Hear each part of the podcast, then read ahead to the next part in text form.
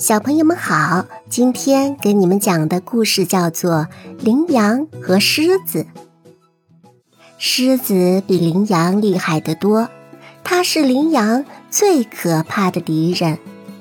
每次狮子碰到羚羊群，总要吃掉两三只羚羊。一天，所有的羚羊不约而同地聚集在一起，商量对付狮子的办法。最后决定请他们的好朋友蚂蚁王后帮忙。蚂蚁王后听了他们的苦诉，深表同情，毅然答应替他们报仇。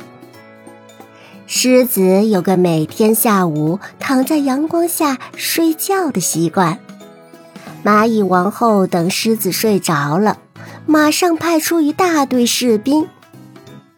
别看这些蚂蚁兵个子小，但都很难对付。他们奋勇争先，拥到狮子身上乱抓乱咬，有的甚至钻进狮子的鼻孔里和耳朵里。狮子又痛又痒，后来实在忍受不住，便大声吼叫了起来。